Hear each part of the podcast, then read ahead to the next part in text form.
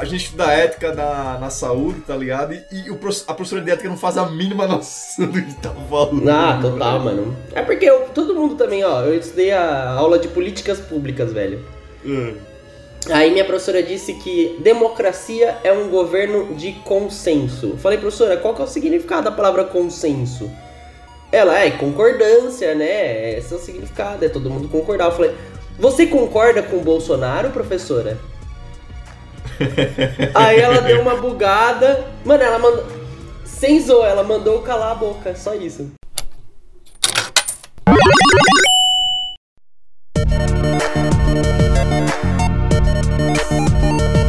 Fala pessoal, Bioquímico aqui e mais um episódio do podcast. E hoje, Gui, a gente vai atender aos pedidos dos nossos amigos comunistas e vamos ler história, vamos conversar sobre história. O que é que a gente trouxe aí hoje? Sim, a gente trouxe o Ezequiel do Twitter. Ele é um entusiasta, professor formado mundialmente em história brasileira. Certo, Ezequiel?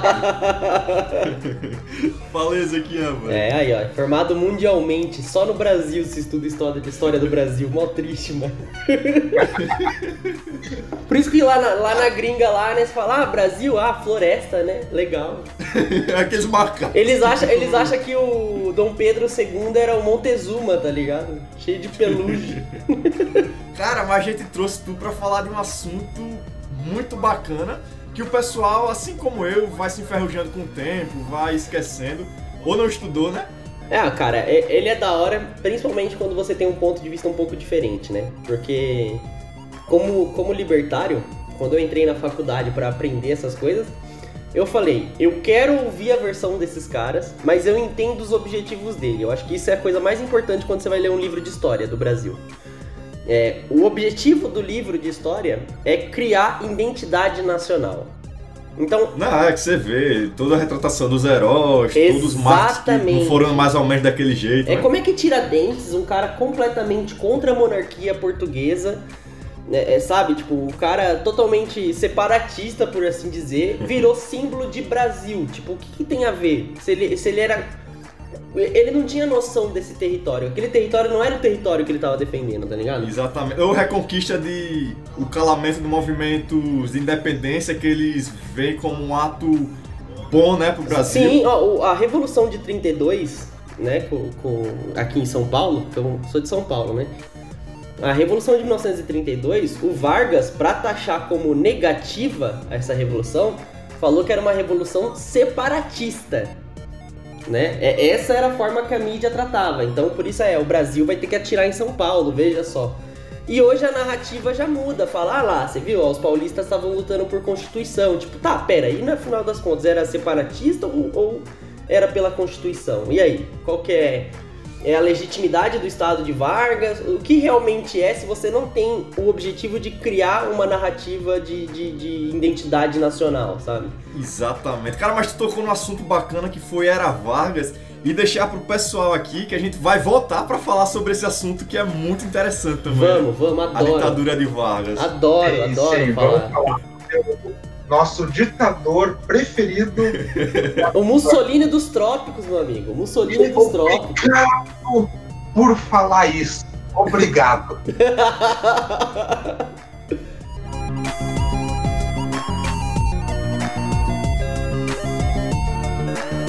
Olha, eu acho interessante a gente falar um, antes da monarquia, a gente falar de por que diabos eles vieram pra cá. É isso que eu queria tocar, diz aí, ó, como é que o pessoal veio fugindo pra cá. Mano, eu vou falar um negócio pra você, velho. Eu, eu jogo um jogo chamado Civilization, né? Uhum. E o meu sonho em Civilization é o dia que vai ter a civilização Portugal com Dom João VI, cara. Porque ao contrário de como ele é retratado, o cara foi um gênio. O cara foi um gênio. Foi um gênio estrategista. Você abandonar suas terras não tão lucrativas europeias, que estavam com risco gigantesco de ser invadida, para vir para o seu maior polo comercial, velho, é uma ideia genial, velho. Mudar a capital foi, foi a ideia, foi o, o, o ápice do pensamento assim da época, sabe? Então. Sim, sim. Só isso, como a gente vai entrar em detalhes, mas o Napoleão, no livro de memórias dele, descreve Dom João VI como o único homem que enganou Napoleão. Sim. Mano, olha como o Napoleão era esperto, ó. O Napoleão, ele, ele fez uma aliança com a Espanha, né? E eu não sei se vocês têm noção de mapa, eu tenho bastante noção geográfica, então isso já até me anima falando, eu já fico animado. Napoleão posicionou todas as suas tropas dentro da Espanha. Qual era o plano dele? Mano, conquistei Portugal, minhas tropas já tá dentro da Espanha. Eu já conquisto a Espanha também. Poucas, sabe? O cara uhum. já, já tinha a ideia mais inteligente possível, velho. As tropas dele já estavam todas alinhadas. Eu acho bacana tu dar uma noção pro pessoal também de mapa, assim. Pro pessoal poder imaginar, tá ligado? Já que não vai ter É, a, a, Europa continental, né? Que a gente tem a Europa continental e a gente tem a Inglaterra lá, né? O Reino Unido. A Europa continental, ela tem a Espanha e Portugal na Península Ibérica. É o contato mais fácil com o Oceano Atlântico. Tanto que isso facilitou muito a, a, exploração marítima desses dois países, né? A gente vê que a, América Latina inteira era composta por, por Portugal e a Espanha. Eu até acho muito engraçado que os caras eram tão audaciosos que os caras pegaram um mapa, dividiram no meio e falaram: Isso aqui vai para você, isso aqui vai para você. Os caras cagaram pra existência dos países, tá ligado, mano? É, é, um nível de soberba muito fora do normal, mano. Caralho, é mesmo, né, velho? Imagina lá. Não, você imagina só: você pega uma régua, passa no mapa e fala: Ah, metade é pra você, metade é pra mim, tá bom? Ah, tá bom. Ah, ah. e a Holanda, a França. Ah, que se dane, velho. Esses caras não vão chegar lá, não. Eu, eu, eu até gosto de lembrar também que, por exemplo, o Brasil só começou a ser colonizado por causa de invasões, cara. É, é os holandeses ameaçando pegar território do Brasil. É muita pirataria acontecendo. Eles falaram, mano, a gente vai ter que se fixar lá. E aí fizeram a colônia de São Vicente, né, mano? Que por sinal, quando eu jogo Civilization de Portugal, a primeira cidade que eu crio na América com certeza chama São Vicente. então, assim, só pro pessoal ter noção, Napoleão estava conquistando a Europa lá em massa, né? Sim, ele, ele, ele, ele é um fruto de uma revolução burguesa, né, cara? E aí é importante, aí eu vou, vou entrar mais pro mérito de quem é libertário e tá ouvindo, eu vou explicar um pouco o conceito de burguesia. Eu acho que isso é importante. A burguesia hoje, muito libertário tem costume de associar ela ao capitalismo, ao capitalista. Mas os, a burguesia não necessariamente era capitalista. Por quê? Qual que é a mentalidade da época? Você tem é, a terra como principal meio econômico, isso em 1500, 1490, por aí. É, então a economia é, e quem manda né, nas coisas é, depende da quantidade de terra que você tem, né? Só que aí você começa a ter indivíduos que produzem muito mais num território muito menor e consegue gerar muito mais lucro privado do que um lucro coletivo, tá ligado? E essas pessoas pensam, pera, eu tô movimentando o, a, o país, a nação. Por que, que eu não tenho o destaque político que eu deveria ter? Tendo o tipo de, de arrecadação que eu tenho. Por que, que a nobreza tem, sendo que a terra dele é menos produtiva do que a minha terra? Então, o objetivo da burguesia não era, ah, eu quero vender, deixa eu vender. É, não, era, eu quero ter participação política porque eu produzo mais. É isso. Então a gente, eu gosto de chamar de nobreza burguesa, sabe? Tipo, porque era uma burguesia que tava buscando lugar na nobreza, sabe? A revolução, a revolução industrial até, cara, ela, muita gente fala, ah, os capitalistas, os capitalistas, não era capitalista aquilo, velho. Por quê? Não existia um livre mercado. Era um livre mercado entre os membros do parlamento. Tecnicamente era isso. Se você pegar o nome dos maiores industriais britânicos da época, eles eram membros do parlamento, eram deputados. Então era proibido greve, por exemplo. Por que, que era proibido greve? Porque o político que tava lá dentro era dono da fábrica onde ia ter greve. Então o cara não quer que tenha greve, entendeu? não quer que o serviço pare. É, não quer. Ah, a gente vai ter que cortar 10. Ó, tem, tem uma série, e eu gosto de recomendar série, velho. Porque eu acho que série é o melhor contato que a gente tem com o passado de um ponto de vista diferente, sabe? De um ponto de vista. Hoje em dia, principalmente, eles contratam muito historiador para ajudar na construção de roteiro de série. Tem uma série que chama é, The Great Game, acho, o grande jogo, da Netflix, que é sobre a história do futebol. É, como que ele se tornou mais organizado, essas coisas. E lá você vê que tem a Associação do Algodão, lá na série. Em Associação do Algodão é 10 empresários que trabalham com algodão, eles se juntam e falam: Ah, a gente vai ter que subir 10% do imposto, do, do, vai ter que diminuir 10% do salário do, do pessoal, dos operários. Aí um deles falou, ah, mano, mas eu não quero. Tá, mas você vai ter, foda-se, sabe? Tipo, mano, ainda assim é. Não é livre mercado isso, tá ligado? Essa- essas. Só falando de sério, tu já assistiu La Casa do Papel? Já assisti, o professor é um gênio, criou inflação. Que legal.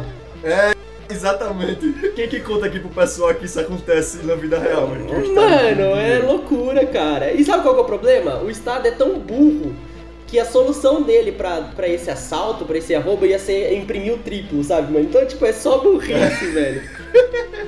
Mas então, velho, voltando lá, o, o- a burguesia elegeu o Napoleão, né? A burguesia foi a ascensão do Napoleão. Com os ideais republicanos da época, que era o Liberté, Fratineté e o caralho a quatro lá que a gente lembra. O, o Napoleão, quando ele tentou espalhar essas ideias, né, de Liberté, Fratineté e tal, e ele, quando ele chegou perto da- da- dos países mais monárquicos mesmo, a monarquia se sentiu ameaçada, né, cara? Porque você fala, eu fui treinado a minha vida inteira pra ser um absolutista. A minha vida inteira eu fui treinado, educado sendo um absolutista. Eu vou ter que adotar uma constituição agora? Meu poder não é mais absoluto? Como assim, sabe? Isso é, isso é catastrófico na mentalidade do pessoal. Eu escrevo e não acontece, né? Logo. Sim, exato. Pra você ter uma ideia, sabe o, o Pedro I? Aham. O Pedro I, ele, a infância dele eh, foi inteira criada com mentalidade absolutista, cara. O cara é um absolutista. Por, É isso, que, a- por isso que existe o quarto poder na primeira Constituição brasileira. Moderador, né? É, o poder moderador. Mas aí o que acontece? A França cria o Napoleão e Napoleão invade as outras potências, né? Você Isso. falou que ele tava pra. Ele invadiu a Espanha já tava pra invadir Portugal. É igual- na verdade, ele não invadiu a Espanha. Ele só falou assim: Ah. ó, Espanha, nós é seu amigo, mas a gente quer conquistar Portugal. Deixa nossas tropas ficar aí. Foi isso, tecnicamente foi isso. Só que ele ia conquistar, uma hora ou outra ele ia conquistar, não tinha o que fazer. Sim, é, e só, só um parênteses aqui, é interessante que essa ideia de, da monarquia portuguesa vir para o Brasil não é só dessa época do Napoleão, já vem desde de antes, porque eles tinham medo da invasão espanhola. Sim, sim, sim. E, e- essa ideia também era, cara, porque, igual eu falei, o, o- onde tava dando mais lucro pra eles era a terra brasileira, cara. Tanto que o Dom João VI, quando ele veio pra cá, Brasil deixou de ser colônia e virou parte do Reino Unido de Portugal, Brasil e Algarves, sabe? Então, tipo, não era mais uma colônia. E essa era a mentalidade do pessoal da época, sabe? Isso aqui não é mais os nossos colonos, esse é o nosso povo agora, sabe? Mas é que isso aí foi uma atitude pra ele poder ficar no Brasil, né? Que não poderia na época. Então, na verdade, assim, poder poderia, cara. Na, na vai época. Porque ele é, o, ele é o rei, então ele É, o absolutismo tava muito forte na época, cara. Com certeza ele poderia. Mas é uma forma de você aproximar. Por exemplo, você quer que o seu rei entre num ambiente que seja hostil, em que ele vai correr risco de vida? Ou você quer entrar num ambiente onde as pessoas vão pensar, caralho, o rei tá aqui, que bom, sabe? Então o cara já urbanizou pra cacete, entendeu? A- a- a- o Brasil já começou projetos de urbanização, construção de cidade nível europeia, entendeu? Então, tipo, velho, E é interessante você comentar disso do, do pessoal não se revoltar contra ele, que é um negócio que eles não contam no- nas aulas de história, é que não chegou todo mundo junto aqui e falou, ó, o, imperador tá aqui. Não, eles mandaram um barquinho na frente para ver se o pessoal tava puto e queria decapitar ele. E, e pra você ter uma ideia, antes, antes do, do, do, do Dom João VI chegar ao Brasil, uma coisa que acontecia muito era a intervenção britânica do Brasil. Isso sempre aconteceu. Então, os britânicos foram os que escoltaram o, Portugal, né? Eu não sei se você sabe, mas o- existe um negócio chamado bloqueio continental. Nenhum país poderia comprar ou vender para a Inglaterra, que era o principal rival de Napoleão, né? Aliás, é relembrando aqui um discurso do Churchill, o discurso do Churchill foi construído muito com base no que aconteceu durante a revolução, é, pós-revolução francesa com Napoleão, que é, ah, a gente vai lutar no mar, na praia, onde for, mas a gente não desiste nunca, nossa ilha nunca vai ser conquistada.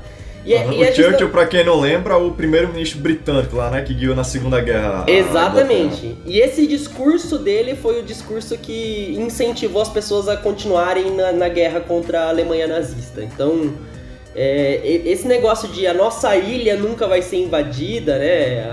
Tem aquele. Cara, eu vou, eu vou ter que admitir uma coisa aqui. E aí eu vou, vou me explicar. Eu sou muito fã de algumas nações. Eu sou muito fã. Só que eu sou fã como se fosse um cara lendo uma obra de ficção. Eu não sou fã disso na prática. Tipo, eu não gosto do Estado, Estado é errado, é antiético, nada legitima um Estado. Porém, se eu estou lendo um livro e aqueles estados são personagens de um livro, eu sou mais fãs de um do que fã de outros. E é uma forma que eu tenho de não viver uma vida extremamente nihilista também de não olhar pro passado e pensar, a vida é uma merda, não tem como resolver essa porra toda. Então olha de uma, pouco, de uma forma um pouco mais entretenimento, entendeu? Sim, sim, sim, compreendi perfeitamente. E começa a pirar também, né? Ah, eu faria diferente, eu faria assim, Sim, total, cara. Eu adoro jogos que abordam história por causa disso. É legal você pegar Portugal e dominar o mundo. Você imagina todo mundo na, no mundo inteiro falando desse forma, desse forma assim esquisito, sabe? Tu, tu deve gostar de jogar o War, né, esse aqui, ó. Oi? Tu, tu deve gostar de jogar o War, né? O War, o, o, o meu namorado tem o War e, uhum. e a primeira vez que eu joguei eu falei, cara, que jogo engraçado. É muito diferente das estratégias que eu já joguei. Você já começa com um objetivo mal random, velho. Cara, tipo, os Estados Unidos e a América do Norte todinha, tá ligado? Sim, mano. Nossa, achei muito bizarro. Bizarro é, e engraçado ao mesmo tempo. É, é divertido e é estressante também. Sim. Uh, voltando lá, o Napoleão, ele tava querendo invadir Portugal. E como é que deu essa, o fujão lá do João VI? Como foi essa, a decisão dele sair? Foi uma conversa entre os ministros de Portugal, né, digamos assim, né, os conselhos de Portugal com os conselhos britânicos, né? Então, é, era, era conveniente para todos eles, porque a Inglaterra, a única pessoa com quem eles estavam comercializando ali na Europa continental era Portugal. Era o único que não tinha aderido ao bloqueio continental.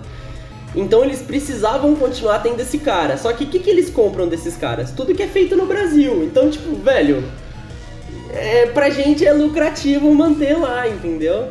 Então, assim, só pra organizar: Portugal tava pra ser invadido, o Brasil é o que dava o maior lucro. Então, Sim. por que eu ficar aqui, né? Exatamente. E, tipo assim, mano, você dá pra. É muito, muito lusitano, né? Se sentiu abandonado com essa decisão, né, cara? Porque você imagina, você você é a capital, você é a metrópole. E do nada você não é mais a metrópole, cara. O, o rei tá te deixando para trás, tá ligado? Então, como estatista, ele foi um gênio. Agora, pro pessoal que tava lá, mesmo assim, ele foi um fujão, ele foi um cagão. Entendeu? Não, e é interessante comentar que ele trocou correspondência com Napoleão, falando: não, não, vou me aliar com você, pode chegar aqui, Sim. a gente vai tomar comendo peixe aqui. Enquanto isso, ele estava enchendo o navio lá de, de mobília, obra de arte para correr para o Brasil. Sim. É até uma, uma coisa interessante, a expressão deixou haver navios é por causa disso aí, né? Sim, sim, pessoal. Eles literalmente deixou Napoleão comendo poeira lá, mano. e o legal é que quando, quando eles chegaram aqui, cara, é assim, é isso, isso a gente vê bastante nas aulas mesmo, de história, isso na licenciatura. O que são as mudanças políticas em si, né? O que, o que são elas? Porque, tipo assim, o que mudou de fato para quem era brasileiro? E eu vou falar pra você, cara, não mudou muita coisa não, velho. É real, assim, tipo, o, o to, aliás, eu costumo dizer que todas as mudanças no Brasil, então mudança de, de colônia para parte do império, de parte do império para país independente, de país independente para uma república independente, de uma república independente para uma ditadura militar. Todas essas coisas não afetaram quase nada a vida do brasileiro em si. O brasileiro que não tinha participação política, em maioria dessas situações, nem sabiam que estava acontecendo alguma mudança. Os que sabiam tinham participação política. E isso é muito importante da gente entender. É, tem uma, uma charge, eu não gosto muito de chargistas, né? A gente sabe que eles têm algumas, alguns probleminhas, mas tem um chargista que ele fez assim, é, dois, dois portugueses no Brasil é, gritando assim, né? Comemorando, eba, viva a independência, né? Que o Brasil virou independente. E no fundo tem umas famílias normal falando assim, o que, que é isso? O que, que é esse negócio de independência, né? Aí a mãe do moleque responde: Ah, deve ser algum produto britânico. É isso, mano. Entendeu? Tipo, é, eu acho Quem é que- essa nega independência? Eu acho que isso reflete muito, velho, o- realmente o que acontece nas mudanças pro Brasil. Por exemplo, eu- eu gosto muito de citar essa mudança que é muito importante. O Brasil foi de monarquia pra república. O que realmente mudou? Porque você ainda tem no poder a oligarquia cafeira e os mineiros. Então, tipo, e antes disso, o ministério do, do- do- os primeiros ministros, né, que eu esqueci, tem o conselho de ministros, acho. Eu, eu não lembro como que é o nome do primeiro ministro português. É, Só mudou o nome do rei que agora é presidente. É, exatamente, porque, e tipo, mano, porque quem mandava no país ainda eram as mesmas oligarquias, tá ligado? Então, tipo, latifundiárias, não tá mudando nada, sabe? E demorou muito pra começar a mudar alguma coisa, e quando começou a mudar foi de uma forma totalitária e completamente reversa do que seria uma revolução é, é positiva pra época, sabe? É, é diferente, por exemplo, da Revolução Gloriosa na Inglaterra.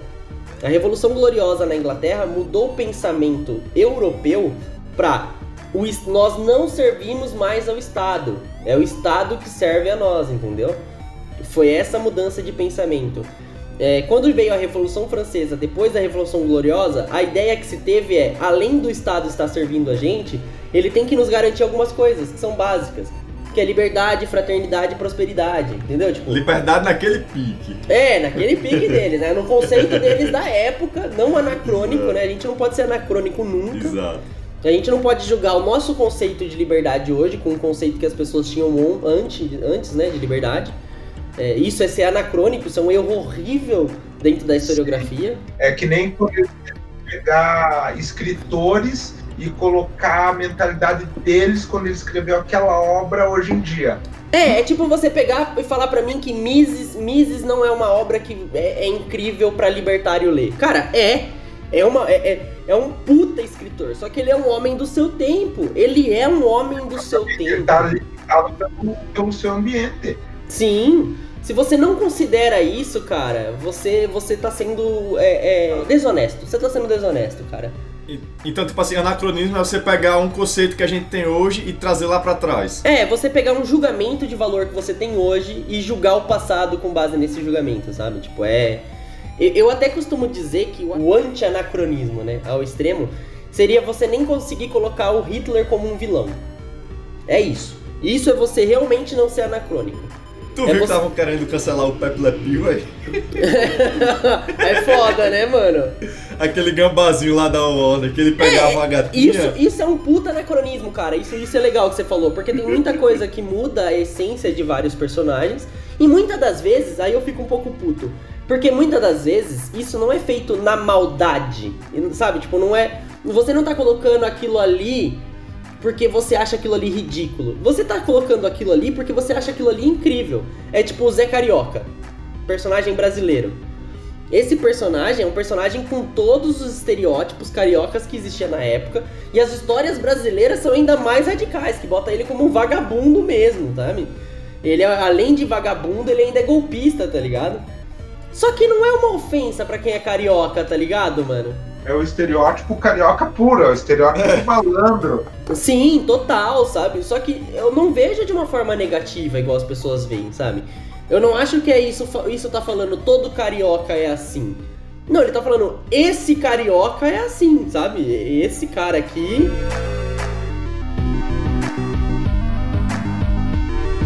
Sim, mas. Voltando lá, a gente tá indo e voltando no tempo e o pessoal que tá perdido, o que aconteceu? Ah, é foda, é foda, é A- foda. é difícil, é difícil, a gente se empolga, cara.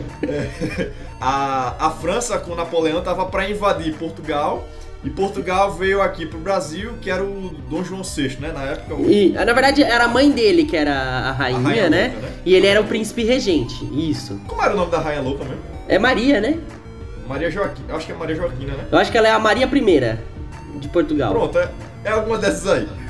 Eu, eu- e eu sei mais ainda sobre isso porque ela é a, a rainha do, do- de Portugal em Civilization 5. Então você joga com ela. Resumindo, joga em Civilization. Joguem, é bom, é bom demais. Mas então, cara, depois que veio pra cá, é, o Dom João ele tenta urbanizar tal, continua as relações dele com a Inglaterra. E quando as coisas acalmaram, passou a Batalha de Water- Waterloo lá na Inglaterra, né? Que é o Napoleão perdeu de vez mesmo. Napoleão ele foi exilado diversas vezes até morrer, né? Sim, sim, cara. Aliás, tem, eu não sei se é durante essa época, mas eu creio que é. É durante essa época, eu acho que acontece a Comuna de Paris. Mas, mano, ó, eu vou começar a fazer o seguinte, ó. Toda hora que eu lembrar de algum Ah. link muito interessante, eu vou falar pra gente sugerir pra um próximo podcast, velho. É, é porque é, é- é mais fácil, é mais fácil. Porque, por exemplo, eu já lembrei da. Eu já ia falar da Comuna de Paris, velho. Não tem necessidade, pera. Então, peraí, só resumindo, algumas coisas que eu quero falar. O Twitter do Ezequiel vai estar aqui na descrição. Ah, se a gente tiver gravado outro episódio, também vai estar. Era Vargas vai sair com certeza. E outros a gente vai pensando, vai surgindo aqui do nada. Vai ver, vai ter 10 pautas pra podcast, mano. o Ezequiel vai ser praticamente membro do canal. Mas então, mano, é, vamos focar ali, tá? Então você tem o, o Dom João VI aqui no Brasil, deu uma urbanizada no lugar, transformou como parte do reino, e aí a guerra acalmou, passou isso, e aí de repente você tem as pessoas em Portugal falando: queremos uma constituição e o rei tem que voltar. Poucas ideias. Então, antes do rei voltar, o que, que ele começou a perceber? Já estava tendo muita revolta no Brasil. Muita revolta de teor é- é- é, independente mesmo, sabe? Então, tipo, ah, é, a- a- todo, todo mundo ao nosso redor tá virando repúblicas independentes. Por que, que a gente ainda faz parte de um império é, ultramarítimo, sabe? Então, com essa mentalidade, antes do Dom João VI voltar, ele virou pro filho dele e falou: Ó, você vai ficar como príncipe regente. E é o seguinte, declara independência, senão outra pessoa vai declarar por você. E esse filho era o Dom, Dom Pedro II, né? Não, Dom Pedro I. Eita, primeiro, desculpa. Isso, o Dom Pedro. I ele foi deixado aqui como príncipe regente e ele foi criado como um absolutista. Então as primeiras ideias foi, filho, ó, aceita a Constituição, sem Constituição o povo não vai mais aceitar a sua legitimidade no governo. Você tem que assumir a independência do Brasil, porque senão outra pessoa vai assumir essa independência e aí a gente vai perder a coroa aqui nesse território. A gente precisa da coroa aqui. Então, tipo assim, não foi algo que eles queriam pra beneficiar, eles só estavam com cagaço. É, mano, tipo assim, foi algo que eles queriam pra ter a manutenção do poder. É, é literalmente isso. É você se Sim. continuar com a coroa na cabeça, sabe? É isso. Entendi. E aí tava tendo, enquanto isso, tava tendo revolta lá em Portugal, né? Isso, a revolta do Porto. Lá em Portugal, que eles estavam exigindo uma constituição e pedindo o rei de volta. Pra você ter uma ideia, o rei voltou, ele não concordou com a constituição e teve que assinar mesmo assim, cara. Foda-se, sabe? Devem ter mostrado pra ele aquela invenção francesa maravilhosa. Ah, bonitinha, né? É, corte rápido. Corte rápido, guilhotina. É, Tramontina. é foda, mano. Sim, aí tipo, um- uma coisa que eu quero saber, essas revoluções elas surgem como? Do povo? É alguém que, que cria o parlamento? Como é? É, lá fora é chamado de Revolução Liberal do Porto. Então são a burguesia liberal. É tipo. o- É, é aquele negócio que eu falei pra você. É a burguesia querendo lugar na nobreza. É, é literalmente isso, cara. Não muda nada. Não muda nada, cara. É, a Europa passou por essa febre de, de querer participação política com base em quantidade de arrecadação privada, sabe? Aham. Daí Dom João vaza do Brasil, volta pra Portugal e deixa seu filho aqui, o Dom Pedro I, né? Isso. Aí tem toda aquela. Ó, cara, eu, eu não gosto de falar muito, agora eu vou, vou, vou ser bem direto. Eu não gosto de falar muito sobre Dom Pedro I. Porque, de verdade, cara, o cara era um total desgoverno, assim, mano. Tipo, ele. Ele, aquela declaração de independência dele é tudo historinha pra boi dormir, escrito em livro de história só. Isso aí é só pra criação de símbolo Não, não, não, nacional. peraí. Então você tá me dizendo que no dia do Fico não teve ele levantando uma espada num cavalo. Ah, teve bosta nenhuma essas merdas. E e sabe qual é o problema? Como é que você vai confiar se teve ou não teve, se quem contou essa história pra você foi o Estado, querendo criar uma identidade nacional?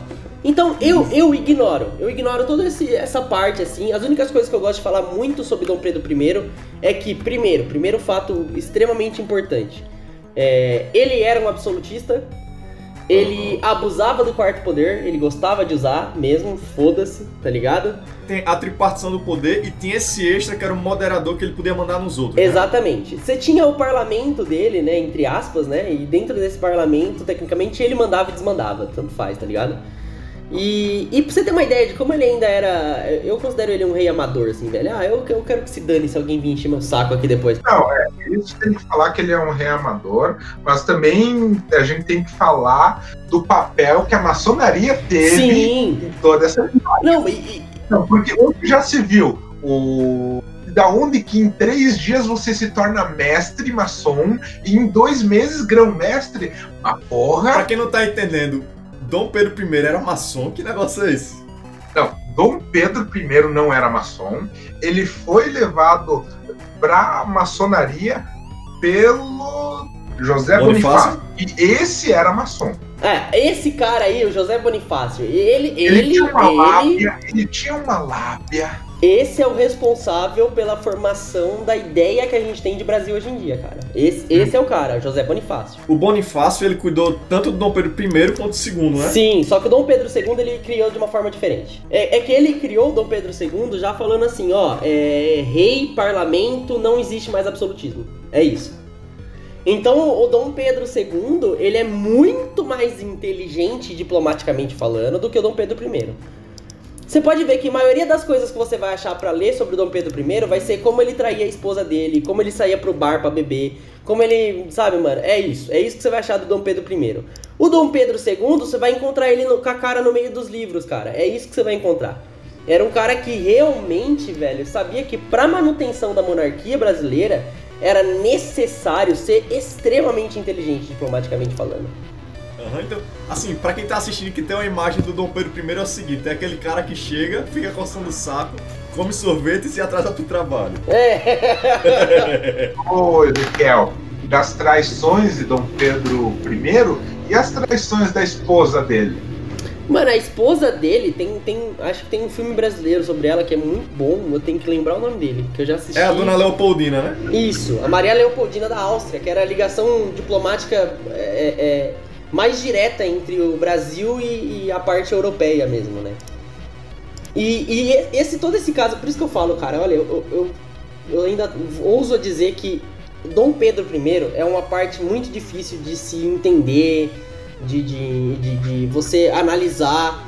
Porque, primeiro, a gente tem pouco documento abrangente sobre como foi sua forma de governo, sabe? Tipo, você, não- você não tem muito disso. Porque o que as pode coisas. levar a pensar que fizeram questão de esconder, né? Algumas, algumas partes. Ah, eu, eu acho que na verdade é assim: você quer transformar a imagem do cara que, que deu a independência do Brasil, o criador do Brasil, pra, pra, pra um cara menos importante? Você quer acabar com essa imagem? Ou, ou é importante pro Estado manter essa imagem pra você pensar Brasil, foda, da hora, sabe? Tem um herói, né? Pra... É, a gente tem esse herói, que incrível. É por isso que, mano, assim, eu vou falar, tanto no Brasil, quanto, tanto no Brasil quanto no mundo, Dom Pedro II é muito mais conhecido do que o Dom Pedro I. Sim, mas aí a gente já vê um erro da parte do Estado esse nome com os nomes das revoluções. Ah, dia do Fico. Uhum. Porra, o que, que parece isso? Parece o nome de, de um filme B. Ah, são como é que é? Ah, não, do- Noite das Garrafadas. O que, que te vem à cabeça? Ah, o pessoal foi beber e uma garrafa na cabeça um do outro. Porra! É um, é um nome imponente. Mas é porque se a gente for pensar bem aqui, as grandes revoluções que realmente existiram, se a gente pegar o que significa uma revolução, e eu gosto de- do- da definição de um cara, cara que chama Guarinello, um historiador chamado Guarinello. Guarinello ele define a, a revolução como é, a junção de uma revolta com uma ideia. Se, se, se as pessoas só se revoltam e não tem nenhuma ideologia em cima disso, nenhuma mentalidade em cima disso, é só uma revolta, não é uma revolução. Agora, se as pessoas se revoltam, mas com uma ideologia, com, com uma ideia, com um objetivo estável, sabe? Isso é uma revolução. Então, o Brasil, todas as revoluções que a gente teve, maioria delas pelo menos, foram com teores separatistas. Não foi com um teor nacionalista. Você não teve a revolução de independência do Brasil. Você não teve a, a revolução constitucionalista. Não, essa revolução constitucionalista, por exemplo, que teve, foi com teor separatista também, cara.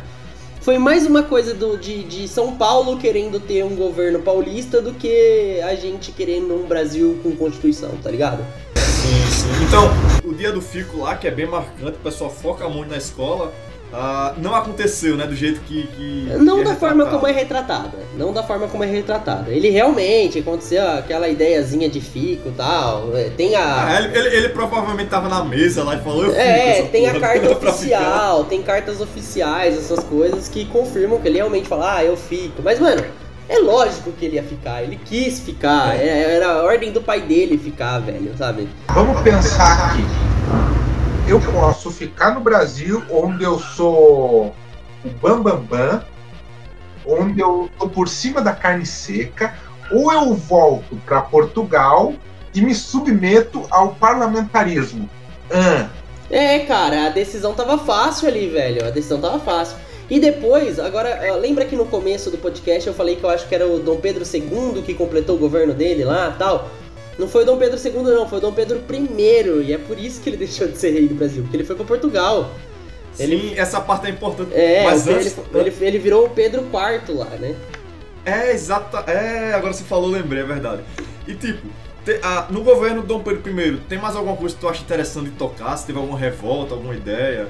Cara, eu acho que em relação a- ao Dom Pedro I, as coisas mais importantes que a gente tem pra falar sobre o que estava acontecendo é, é o início do sentimento de, de, de não pertencimento a um lugar. Que, que é o que deu, que explodiu várias revoltas durante o período regencial. Teve várias revoltas, teve muito conflito e muito agravada pela falta de um rei que unificasse as pessoas através do, do, do seu carisma, do seu da sua imposição, sabe? É- Então por isso que eu falo, Dom Pedro I foi um péssimo primeiro passo, assim, cara. É, tem, um, tem, um, tem um historiador brasileiro, que ele é da, o pai da história econômica brasileira, tá? Eu já vou falando aqui, o cara é horrível, tá? É o Caio Padro Júnior, Caio Prado Júnior. E ele tenta estabelecer o porquê o Brasil foi uma colônia que, que deu errado, sabe? Tipo, o que, que, que tá de errado nessa colônia, né? E aí ele, ele coloca que a culpa disso é que o Brasil foi uma colônia de exploração, não uma colônia de habitação. Só interrompendo.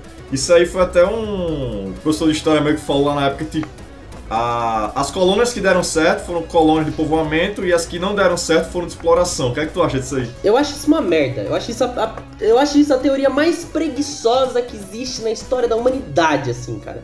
Existiram várias colônias de povoamento que foi uma merda, sabe?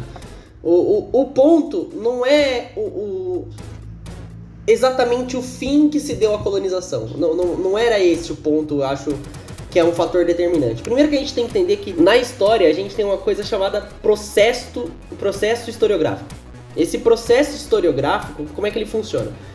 Ele tecnicamente está falando assim: a, a história não é uma linha reta de acontecimentos e consequências de acontecimentos. As coisas são um pouco mais amplas. É a macro história, sabe? Então, o porquê do Brasil ser como o Brasil é, não é por causa do tipo de colônia. É por causa do tipo de colônia, tipo de economia, tipo de independência, tipo de governo, tipo. É, é- é um bilhão de fatores que transformam o Brasil no que ele é hoje. Não, não existe uma causa para um efeito. Não, não tem isso, sabe?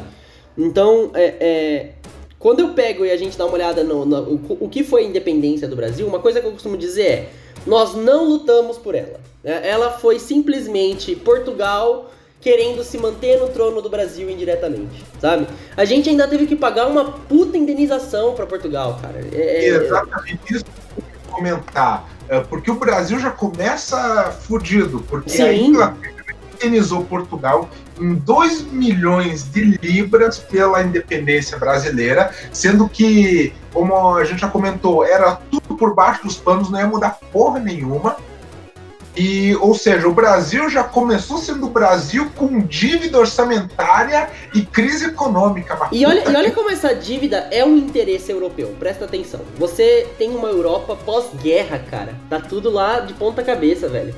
Ou seja, a economia de lá também tá de ponta cabeça. Então essa indenização é mais pra consertar as coisas na Europa do que porque, ó, que absurdo, um país virou. Não, não é isso. É só a gente precisa construir o palco de guerra que foi a Europa, entendeu? É, Portugal, mano, é foda, velho, porque tava de ponta cabeça totalmente mesmo, assim. Tanto que eu costumo dizer que é, depois do Dom João VI e depois da Constituição, Portugal nunca mais foi o mesmo, cara.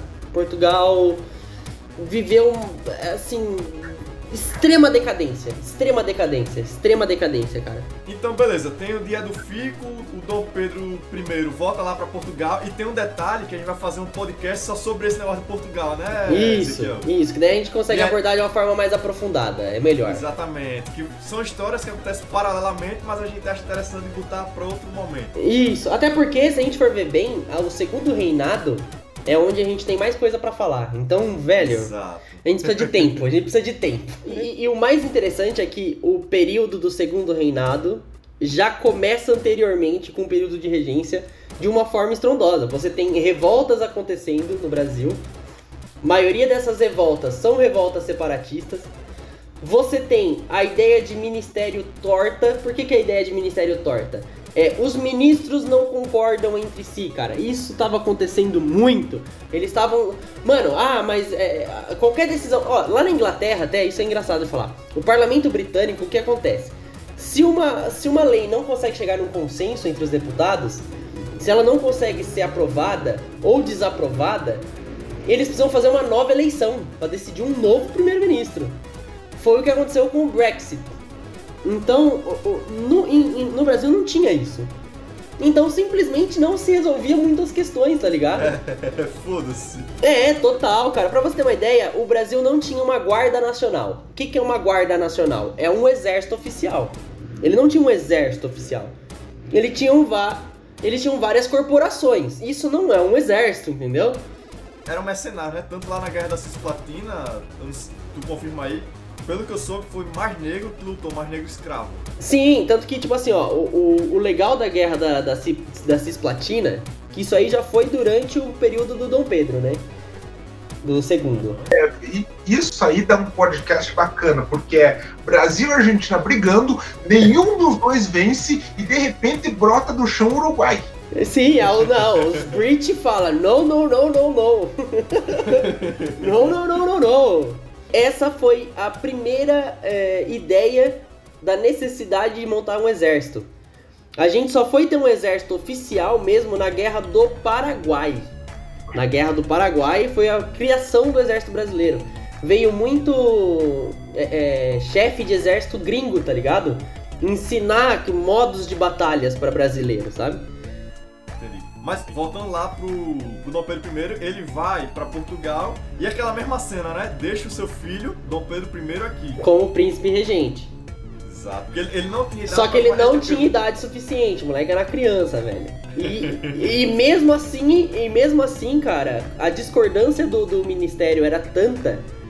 é, e ali- aliás, outro termo legal pra falar é que meus professores usavam esse termo, eu achei conivente, achei legal. Falei, dá pra, dá pra absorver esse termo que é bacana.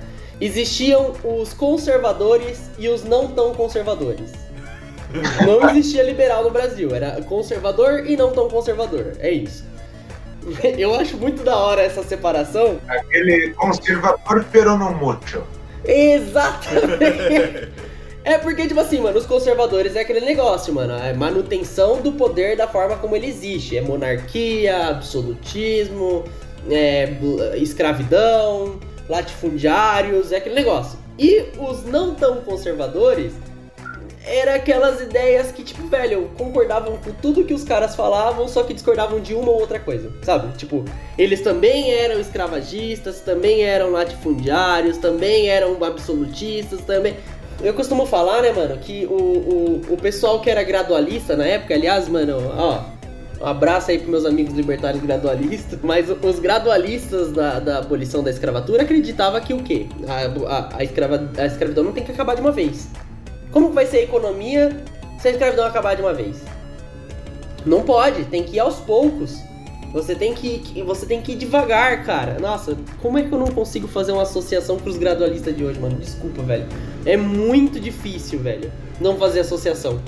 Porque os caras, literalmente, se não fosse a pressão externa no Brasil, se não fosse os outros países encherem o saco e afundar muito navio negreiro, sabe? Se não fosse muito latifundiário perdendo dinheiro com o tráfico de negros, a escravidão não tinha acabado se dependesse do Estado, cara. Não tinha acabado, porque não existia abolicionista mesmo. Essa história que o pessoal conta que ah, ela assinou a Lei Áurea lá, papapá, pipipi, ó, bacana, iniciativa brasileira, deu cu.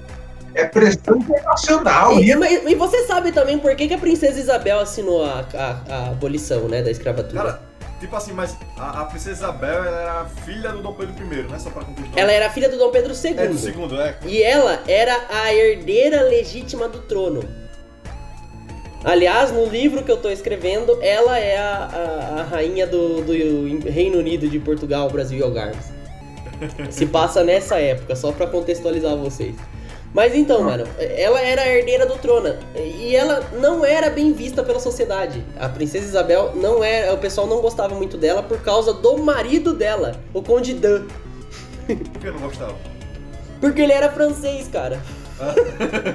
É isso, é isso. Ele era francês, é por isso que o pessoal cara, não gostava tipo dele. Assim, essa ideia abolicionista veio, com Dom Pedro, veio na época do Dom Pedro II. Teve algumas leis antes da da Leal, né? Tipo, exemplo de Queiroz. Ah, do ventre livre e tal. O filho da mulher não, é, é, livre, mas a mulher mas não. Mas a mulher não, tá ligado? É, isso é uma forma de tentar acabar com a escravidão de forma gradual. Isso foi total uma ideia gradualista. Só que isso só intensificou o comércio interno de escravos, cara. Então, tipo assim, antigamente você é, tinha o comércio triangular da Europa ia para a África, da África para o Brasil e do Brasil para a Europa. Esse era o comércio triangular. Então você ia da Europa para a África para pegar escravo, trazia escravo para produzir no Brasil, pegava os produtos do Brasil para vender na Europa. Era isso. E quando, o, o a, e quando a Inglaterra proibiu você trazer escravo da África, começou a afundar navio negreiro por causa disso, eles acharam que isso ia fazer acabar a escravidão no Brasil. Mas isso intensificou a escravidão interna e ilegal no país. Então, tipo assim, é aquele negócio, né? Não é porque tá na lei que as pessoas não vão fazer. Sabe? Se existe demanda, vai existir oferta. Poucas ideias. E, e outra coisa, para quem critica o racismo estrutural, ah, vai bater lá atrás, né? Porque o, a escravidão que ocasionou isso tudo, vamos dizer assim. Cara, o, o racismo estrutural, e, e aí eu, eu, eu bato de frente, é: se a pessoa for capitalista de verdade, não tem como ela ser racista. A única cor que a pessoa vê é a cor do dinheiro. É, exatamente, mas não da forma que, tipo assim, ainda existe muito racismo por. Pre... É, é, aí eu vou trocar a palavra racismo por preconceito. Ainda existe muito preconceito. Darwinismo social reforça muito preconceito. Então você pega e fala, ah, os negros são inferiores, o cérebro dele com certeza é menor. É isso, essa é a ideia da época. E, e, mas a ideia de tipo assim, eu quero, como esse cara é inferior, inferior, eu quero que ele compra de mim, eu preciso desses caras comprando também.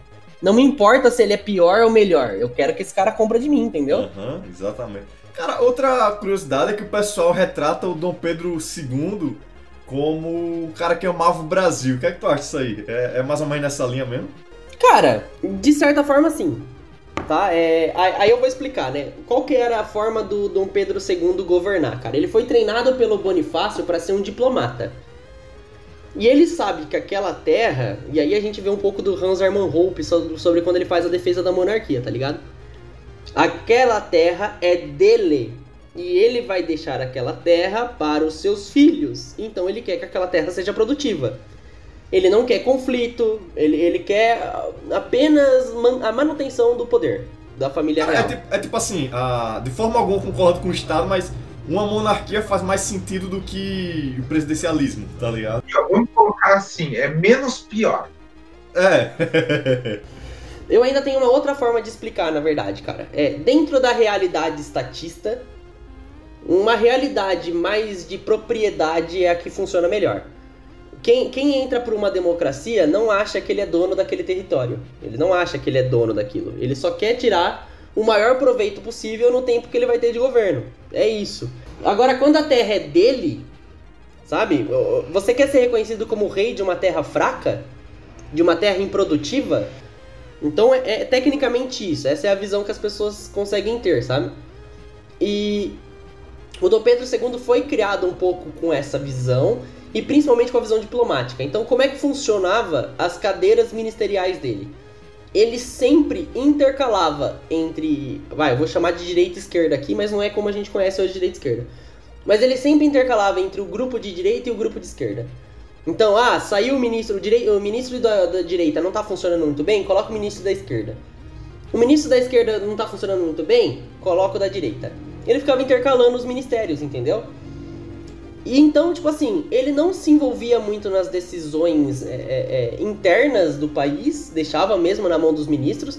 Ele usou muito menos o quarto poder do que o Dom Pedro I usou. Ainda é, existia. Vale notar, é exatamente isso que eu ia falar. Vale notar que ainda existia o poder moderador, né? Ainda existia, mas ele usava bem menos, sabe? Por isso que eu falo que é muito mais fácil você criar uma ideia nacionalista em cima do Dom Pedro II do que em cima do Dom Pedro I, cara.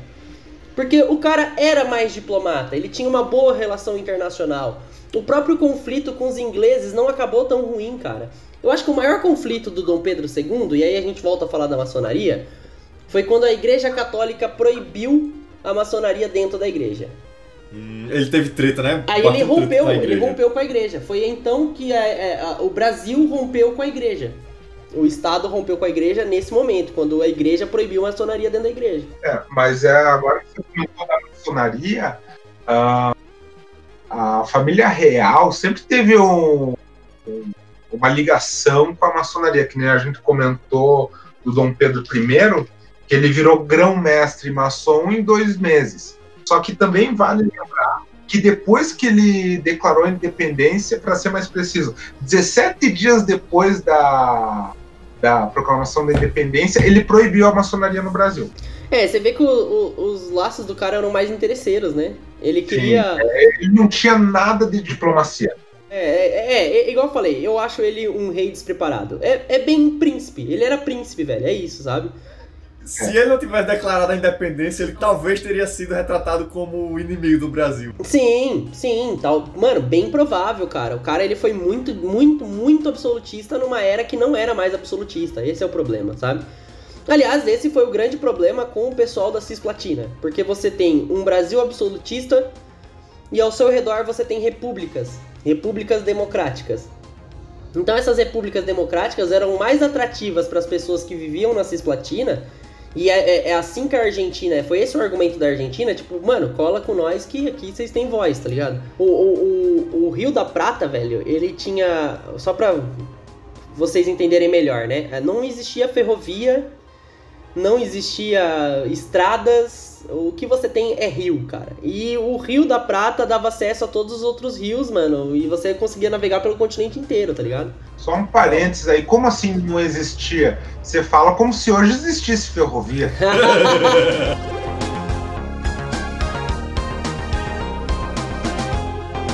Isso aqui é os fala um pouquinho hoje das capitais do Brasil, porque, tipo, Brasília não, nas, não, não tava no Brasil, né? Quando... É, foi o JK, né, que decidiu construir a, a, a capital lá para conseguir administrar melhor todos os territórios, você tá mais pro meio, você consegue ter uma. Na verdade, assim, eu acho até uma ideia mais, mais é, repressória até a construção de Brasília, né? Porque fica mais fácil de você administrar para onde o exército vai, sabe? É, eu prefiro, inclusive, a justificativa que o que a Porta dos Fundos deu para a construção de Brasília. Não sei se chegou a ver esse vídeo. Não. Não. Não, eles falam, pô, por que diabos a gente vai construir uma cidade no meio do país aonde as nossas esposas não vão querer ir?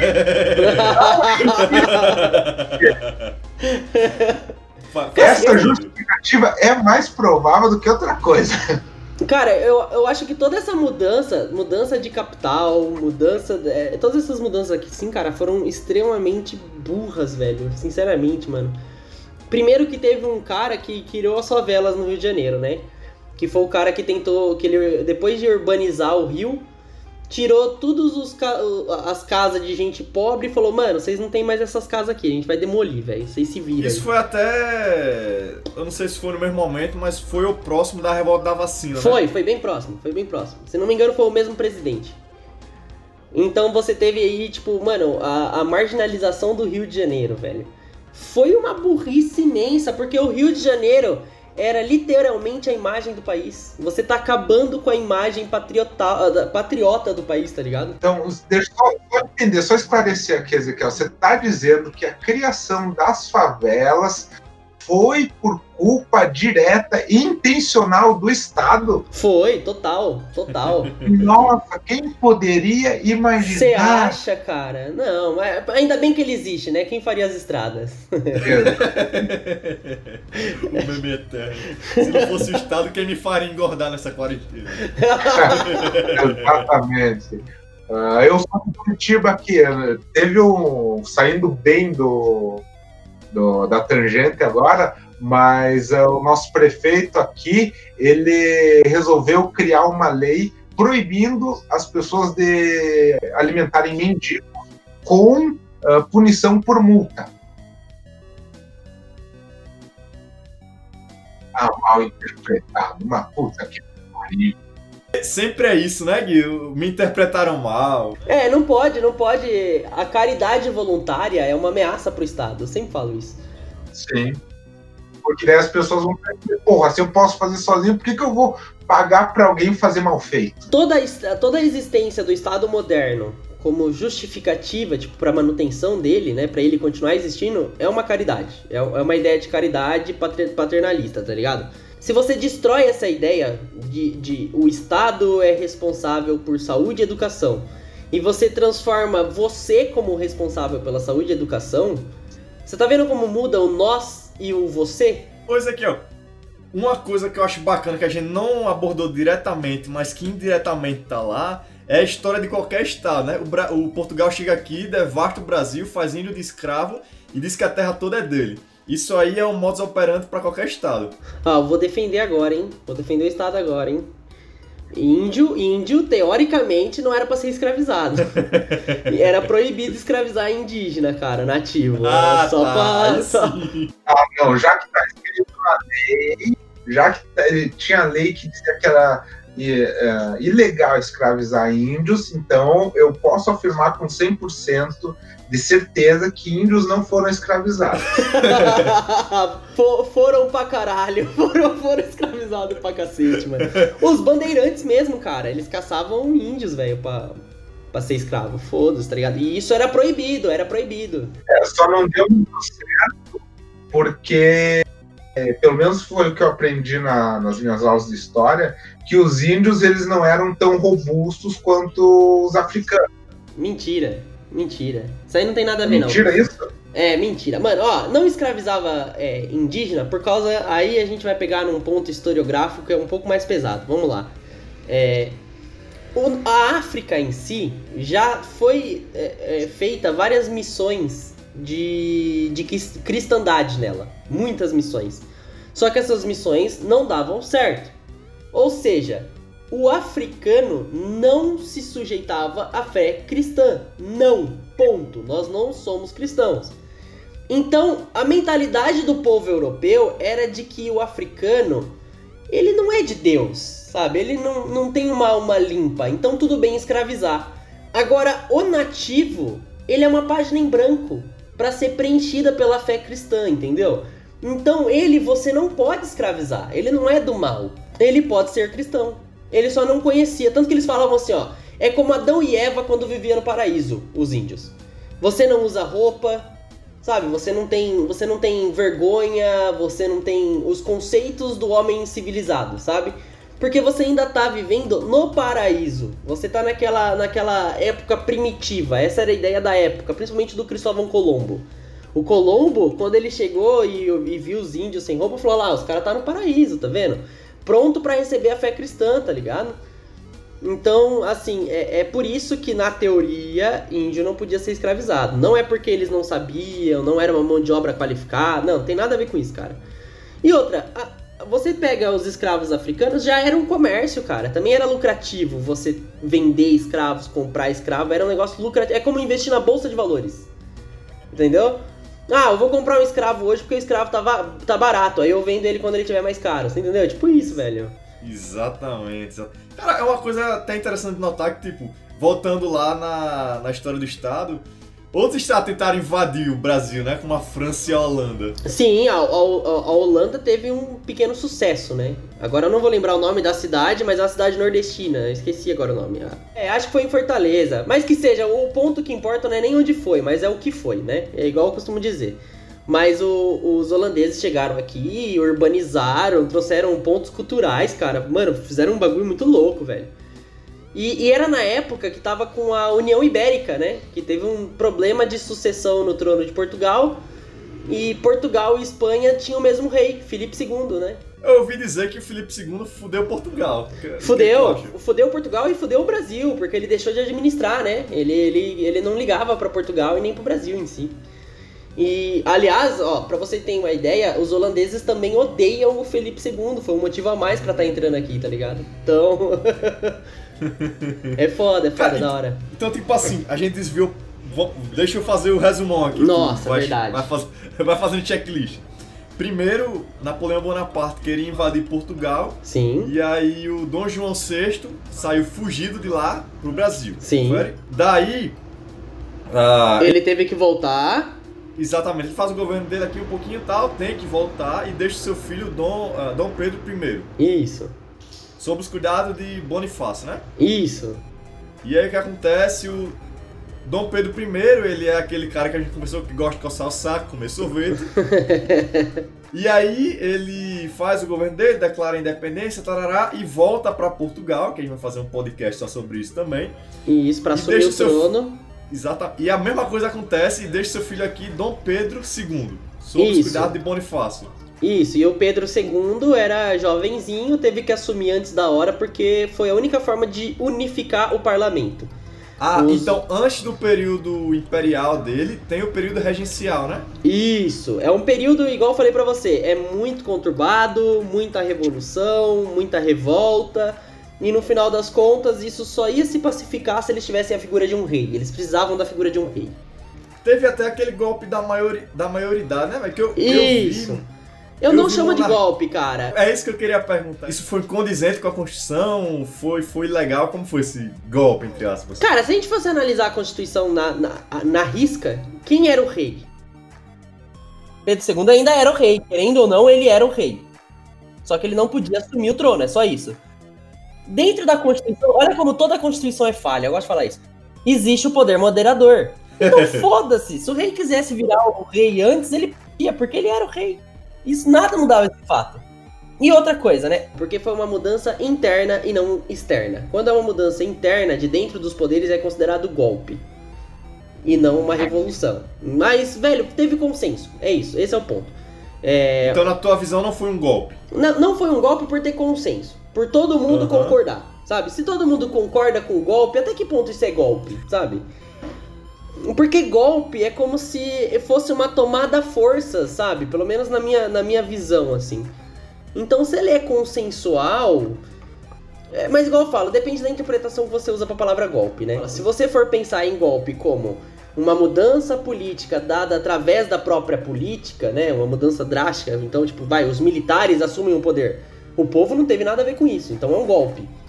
Agora, se você for pensar que, que ah, por esse ponto de vista, várias mudanças foram golpes, né? Existiram vários golpes que não são chamados de golpes. Então, depende da semântica Sim. que você usa pra palavra golpe. Sim, né? como tem ditador que não é referido como ditador, né? Isso, então é, é foda. Como é que alguém ainda fala da legitimidade do Vargas? O Vargas com certeza foi um golpe, cara. Com certeza, o Vargas ele não era legítimo em nenhum segundo. Ah, mas aí teve a eleição. É, mas o cara já tava no poder, mano. É. Você acha que o cara que tá com o poder na mão não tem como fazer, eu vou continuar com o poder? Você acha que a eleição foi o que manteve ele lá? Ah, não sei. É esquisito, sabe? A eleição foi a justificativa que deram para ele continuar no poder. Sim, sim, cara. Então, tipo, olha o tanto de tempo que o cara ficou sem uma constituição também, sabe? Pra uma época onde constituição significa liberdade, entendeu? Então, Cara, tem, tem gente que até hoje acha isso, velho. sim. Constituição. É triste, né? Porque daí você vê que a pessoa tá com a mente lá atrás, né? É, pra você ver a mentalidade. Sim, mas voltando lá em Pedro II, o que é que a gente tem de interessante no governo dele, nesse segundo reinado? Eu acho que o mais importante é uma pseudo-industrialização. Eu acho que isso é. Esse é o ponto mais divertido de falar, principalmente quando você é libertário. As pessoas confundem muito as coisas e é muito complexo mesmo. que é a história do Barão de Mauá, cara. Barão de Ah, Mauá. O, o Barão de Ma- Mauá ficou cuidando dele depois que o Bonifácio foi acusado de traição, né? Então, aí que tá. Não, não, cara. O, o Barão de Mauá e o Dom Pedro II não se davam bem, não, velho. Os caras eram tretados um com o outro, mano. Os caras se odiavam, mano. Mas por quê? Vamos lá. Primeiro, o Barão de Mauá foi um cara que conseguiu a grana dele por inteligência. Né? O cara, ele comprou... O Banco do Brasil tinha, tinha falido, né? Quando a família real voltou pra Portugal, ele levou toda a grana do banco, tá? Só pra você entender. e aí o banco faliu. Aí o banco faliu. Aí sabe como se. ah, vou tentar dar um exemplo aqui bem prático pra você entender o que aconteceu. Imagine que você tinha um monte de moeda estatal, só que o ouro do padrão, né, o padrão do- da época era o padrão ouro, digamos assim. Só que o ouro que existia dentro do banco foi todo pra Portugal. Agora sua moeda não tem mais valor nenhum, sua nota não vale mais nada. Isso aí pro pessoal que não entende muito da economia chama lastro, né? Que a moeda Isso. é lastreada em ouro. Isso. Aí o que acontece? O Barão de Mauá, ele comprou essa, esses, essas moedas, digamos assim, das pessoas que tinham ela, sabe? E o que aconteceu? O Dom Pedro II pagou a indenização para quem perdeu as coisas, com base em quem tinha essas notas. Ah, então ele comprou mais barato. Porque- Extremamente mais barato, porque ninguém acreditava que o Dom Pedro ia pagar mesmo o ressarcimento. E aí, E daí, quando o Dom Pedro pagou, Não, eu, eu pago. Eu, o Barão de Mauá tava rindo. Nossa, o Barão de Mauá, mano, estourou no norte, como dizem aqui, né? Aí, o que acontece? Ele, ele pegou esse investimento dele e como ele já tinha ido pra, ido pra Europa, né? Ele já tava com uma ideia industrial inglesa, cara. Então ele fez negócio com os ingleses e a ideia dele era fazer a ferrovia que ligava o Porto de Santos até as cidades de produção cafeeira, né? Até o limite de Jundiaí. Então, Santos, Jundiaí. Só que, diferente dos Estados Unidos, que é lotado de ferrovia, o Brasil, você tinha que pedir pro papai Estado para ele deixar você construir uma ferrovia. Então, lá nos Estados Unidos existem muito mais ferrovias por causa que lá você não precisava pedir pro papai Estado. E parou de ter ferrovia quando o papai Estado falou: vocês têm que pedir para mim. Então, pra gente entender bem simples, a gente só tem, a gente tem pouquíssimas linhas ferroviárias por causa disso. Você precisa Da interferência estatal, burocracia. Tu vê a mesma situação se repetindo ainda hoje. Empresa privada não pode comprar vacina, tá ligado? Por que será que falta vacina? É, exatamente. Então vai ter menos vacina. Cara, é muito fácil entender essas relações. E pra você ter uma ideia, pro Barão de Mauá conseguir é, fazer essa estrada de ferro, ter permissão e tal, mano, ele teve até que financiar secretamente a Guerra do Paraguai, tá ligado? Então o cara teve que dar uma graninha ali, fazer uns favor aqui, outros ali. E aí tem uma história que eu não sei se ela é verídica, mas eu já li na, na eu já li na biografia do, do, do Barão de Mauá, eu já li nos livros didáticos de história e eu já vi no filme do Barão de Mauá. Que quando eles foram inaugurar a estrada de ferro, a construção da estrada de ferro, o Barão de Mauá pediu pro Dom Pedro II dar a primeira estacada, cara. E o Dom Pedro II ficou puto por causa disso. Falou, mano, como é que esse cara acha que eu, o rei, tenho que descer do meu trono pra me pôr no posicionamento desse cara? Ele tá, ele tá se comparando a mim? Sabe? Tipo, e isso já gerou conflito de ego desde sempre, cara. Então, o Dom Pedro não era tão a favor da industrialização do país assim. Tanto que, velho, o, ele conseguiu fazer os ingleses traíram, traírem o Barão de Mauá com os contratos deles. O Barão de Mauá se fudeu. E o mais interessante é que Barão de Mauá viveu durante a época escravagista. Ele não tinha escravo. Ele libertava escravos e ainda contratava eles pra trabalhar na construção da estrada de ferro. Então, tipo, esse cara eu acho ele foda, assim. Ele é uma imagem nacionalista da hora. Se você vai querer construir identidades nacionais, que eu sou totalmente contra usar história pra isso, é, mano, pega umas figuras históricas que são mais é, é, indivíduos incríveis, sabe? Não que o Tiradentes, por exemplo, não seja. Tiradentes foi incrível, mas pra Minas Gerais, tá ligado? Pra independência de Minas Gerais. Aquela ideia não era uma ideia de nação. Agora, o sonho do Barão de Mauá era industrializar o país inteiro. Mano, o cara foi o primeiro que ligou o telegrama do Brasil com a Europa. Você consegue, graças ao Barão de Mauá, o Rio de Janeiro tinha luz. Sabe? Tipo, isso era, era uma coisa absurda comparada à época que eles estavam vivendo, sabe? Uma pergunta aqui, Ezequiel. Você falou que não é interessante pegar uma figura para uh, caracterização de um herói nacional. E se a gente pegasse, digamos, o Barão de Mauá e usasse ele como uma figura uh, anarcocapitalista para a época? É, você vai estar tá sendo anacrônico. É por isso que eu falo que, pra mim, esse negócio de figura nacional é bullshit, cara, total. É, é tentar manipular as pessoas através do sentimentalismo. A história não devia ser isso. A história devia simplesmente você tentar, é, tentar entender. É, a, a, história, o objetivo da história devia ser a história em si, só. E, e, ponto. A história em si. O homem no tempo. É isso que devia ser. O, o que você vê muito, principalmente em escola, é o pessoal usando da história para doutrinar, tá ligado? É, então. Sim, sim. Você vê que, tipo assim, essa doutrinação, é, eu aprendi isso na faculdade, cara. Vamos lá. Quando você entra na aula de por que existe historiografia, é porque nós ainda, no Brasil, estamos tentando criar uma ideia de identidade nacional. Então o seu TCC tem que ser com base nisso, tecnicamente, cara. Cria alguma imagem, cria alguma alegoria. Na, na escola você aprende que você precisa construir, né, na, na faculdade. Você precisa construir essa, essa, identidade nacional através do sentimentalismo utilizando da história, cara. E, e, eu, não, eu acho isso a coisa mais desonesta do mundo, sabe? Porque, por exemplo, vamos lá. Se eu fosse desonesto, eu pegava o Barão de Mauá e usava ele como símbolo do, do da industrialização, do, do, liberal contra o Estado, sabe? E, e o pré-anarcocapitalismo. Mas, mano, o cara financiou a guerra do Paraguai, o cara queria. O cara queria incentivo do Estado também, entendeu? Eu vou estar tá mentindo, eu vou estar tá excluindo todos os fatos que destroem a idade de identidade anarcocapitalista para reforçar uma narrativa. Isso é desonesto, é simples. Sem falar que, como você falou, você vai estar tá excluindo uh, o que não é desejável, vai estar tá sendo parcial.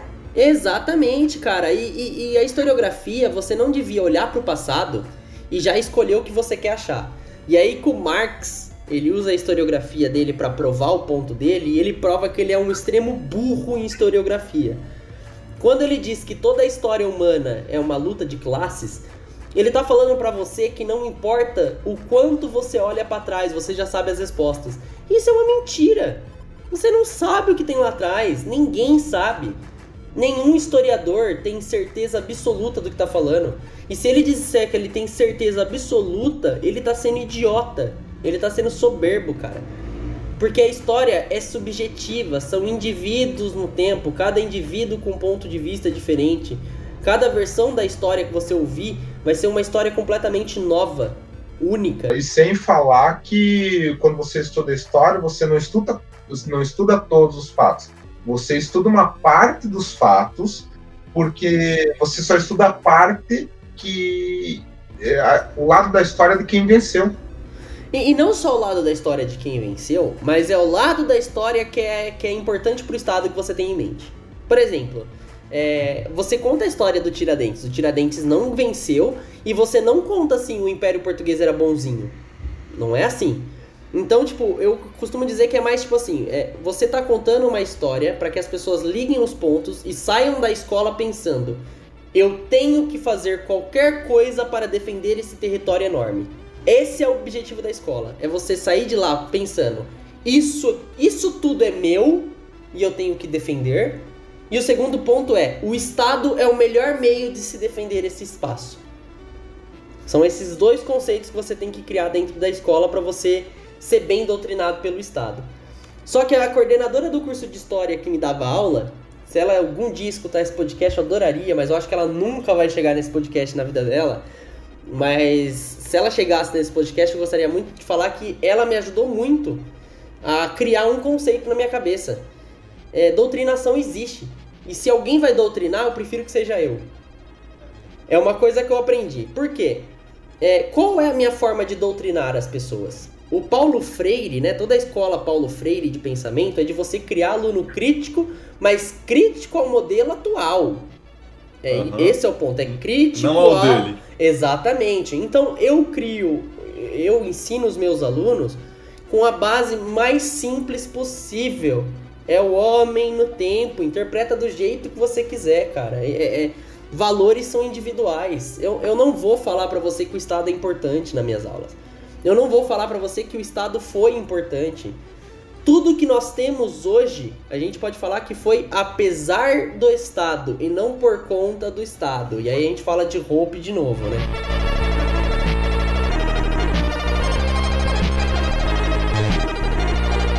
Então, Ezequiel, a gente ficou aqui uma hora e meia de podcast material bruto para edição.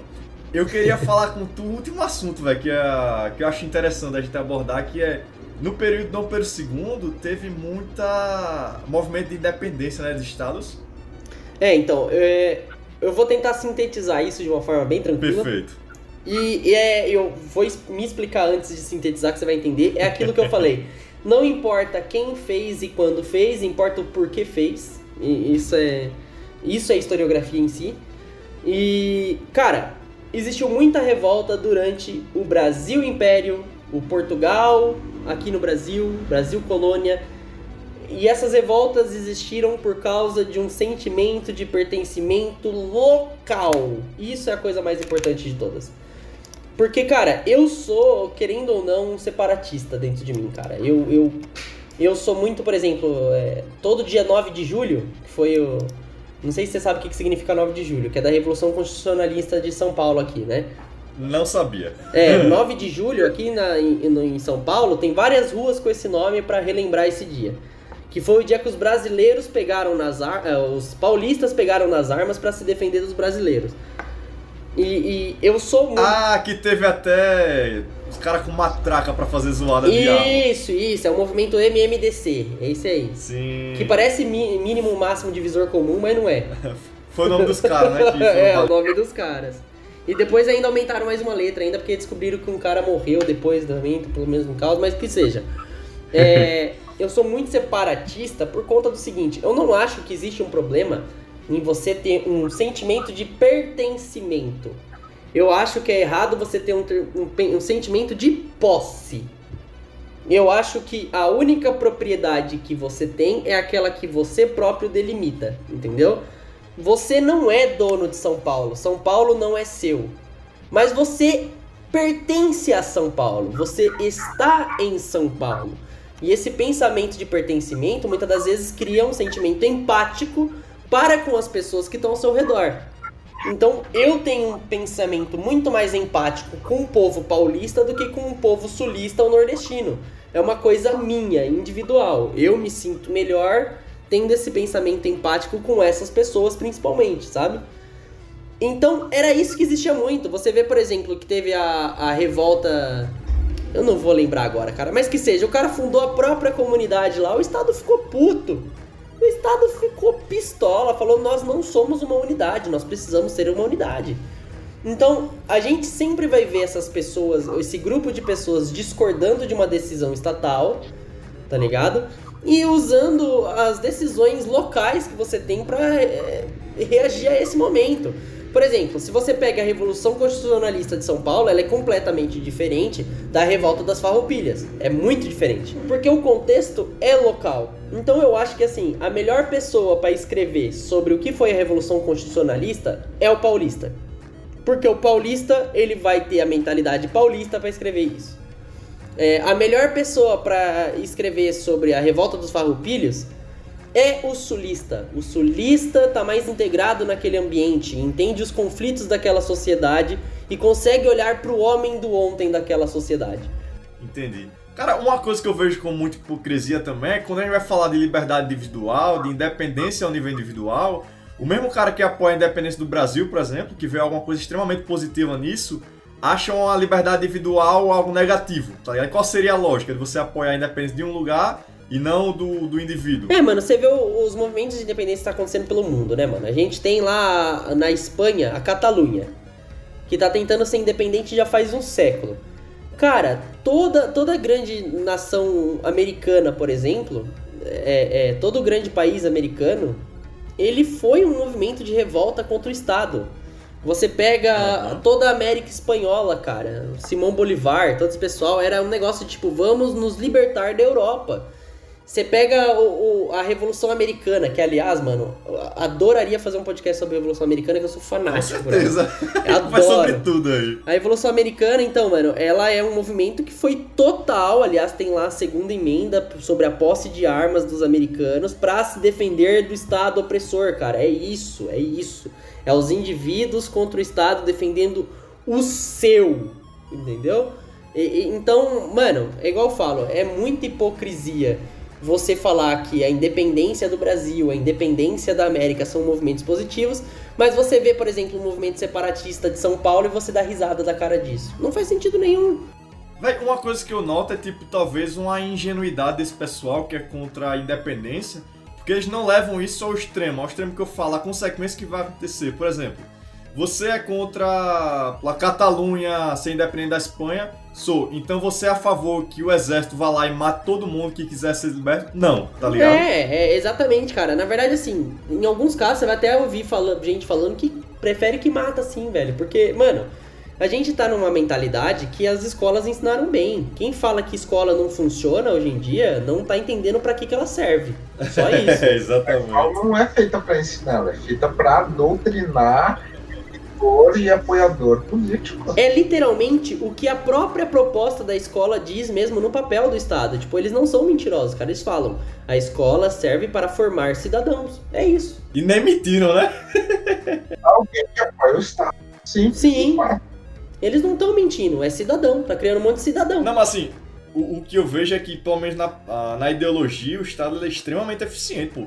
Os caras conseguiram fazer uma palavra chamar imposto e ao mesmo tempo ter a conotação de algo voluntário. É, sim, contribuinte. Mas ó, e isso tudo, isso tudo é, e é até muito triste. Eu vou futuramente eu pretendo que depois que eu tiver minhas formações e tudo, esse vai ser meu grande trabalho, que eu quero fazer uma anatomia da história, cara. Perfeito, E-. Pode contar com a gente aí também nisso aí. O que precisar. Não, com certeza, cara. É, ajudar e Eu acho muito importante porque assim, eu acho que historiografia não existe ainda. Você acredita nisso? Que essa é a minha visão? Não existe historiografia ainda, nunca existiu. Porque tudo que a gente tem de historiografia hoje em dia, você vai pegar o autor e você vai ver que ele vai tentar justificar alguma coisa através da história, só isso. Todo autor é assim. Então, por exemplo, você tem aquele guia do politicamente incorreto do Brasil. Eu, eu, Ezequiel, detesto esse livro. Eu detesto, detesto esse livro. Porque ele é uma resposta da direita de como doutrinar as pessoas reversamente. É só isso. Não, não, não tem fidelidade com a história. Não tem. é, é, aliás, não tem nada de fidelidade da história. Que eu vou dar um exemplo pra você. E aí, se alguém que estiver ouvindo o podcast tiver uma resposta a isso, pelo amor de Deus, me fala, entra até em contato comigo que eu quero achar isso. Comentários, o Twitter do Ezequiel, como eu falei, vai estar na descrição. Por favor, manda lá, porque eu quero saber o seguinte: quando eu era mais jovem e eu fui decidir qual o meu lado político, porque eu acho que todo jovem passa por esse processo, e aí, eu sou de esquerda ou sou de direita? É, eu lembro que a discussão que existia era sobre ah, o zumbi dos palmares também escravizava pessoas. O zumbi dos palmares roubava os escravos, se os caras não quisessem ser libertos, ele matava. E aí eu falei, ok, vamos procurar as fontes. A primeira fonte que eu achei foi o Guia do Politicamente Incorreto do Brasil. Peguei esse guia e fui buscar as referências do guia. Quais são as referências bibliográficas do guia? Uma coisa que o pessoal não entende é, ah, vou citar uma pesquisa aqui e é um site, tá ligado? Você tem que ir na referência do site pra ver a origem disso. Exatamente, eu quero saber a fonte primária disso, sabe? Exatamente. Então, tipo, fui procurar no Guia do Politicamente Incorreto e no final das contas eles não tinham fonte primária. Então, é, É- só é tipo, achismo. eu é, acho. é só achismo. Aí eu fiquei muito preocupado, porque isso realmente é um argumento muito forte numa luta contra a mentalidade progressista. De que sou negro, sou escravo, logo sou bonzinho. É, então, é, teve o Big Brother, que é essa mina aí, a Carol com Caco, pessoal. Eu não assisto essas merda, odeio. Mas o pessoal. Nem eu, mas o Twitter me atualizava. É, o Tuli, o Tu- aliás, eu silenciei muita gente, eu tenho que deixar de silenciar por causa de Big Brother. Mas o, o, o- essa Carol Conká, por exemplo, velho, se, se Big Brother for uma coisa que é um roteiro, essas coisas, é um roteiro antiprogressista.